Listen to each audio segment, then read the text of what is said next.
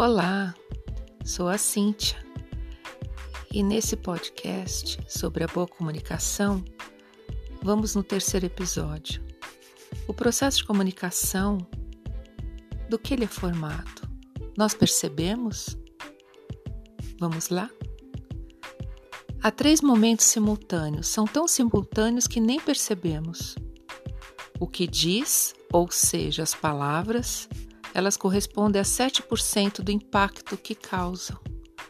Como diz, é a maneira como fala, o seu tom de voz, o timbre, a inflexão, tem 38% do impacto.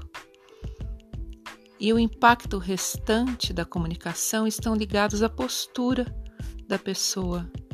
55% é o corpo fala. Cada escolha, uma oportunidade. Cada queda, um aprendizado. Cada atitude, uma consequência. Mesmo na situação em que há duas pessoas, uma interessada em comunicar e a outra a dar todos os sinais que não quer comunicar, ainda assim, esta última estaria a comunicar que não pretende comunicar.